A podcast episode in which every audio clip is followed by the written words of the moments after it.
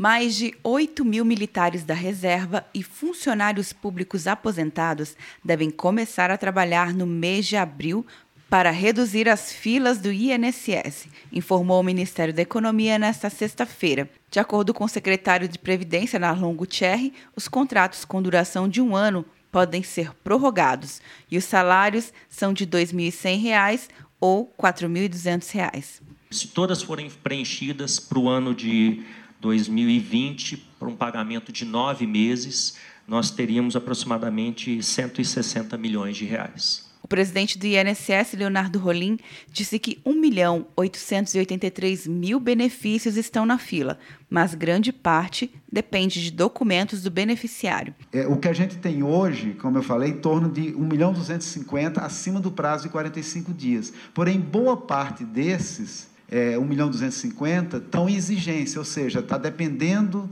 do segurado levar algum documento ao INSS. De acordo com Rolim, a situação deve voltar ao normal até outubro deste ano. Nossa programação é que, no máximo até outubro, a gente já esteja nessa meta, ou seja, voltar a um padrão que tínhamos em 2013.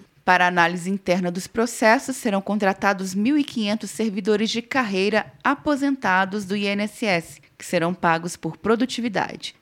Quer um ano sem mensalidade para passar direto em pedágios e estacionamentos? Peça a Veloy agora e dê tchau para as filas. Você ativa a tag, adiciona veículos, controla tudo pelo aplicativo e não paga mensalidade por um ano.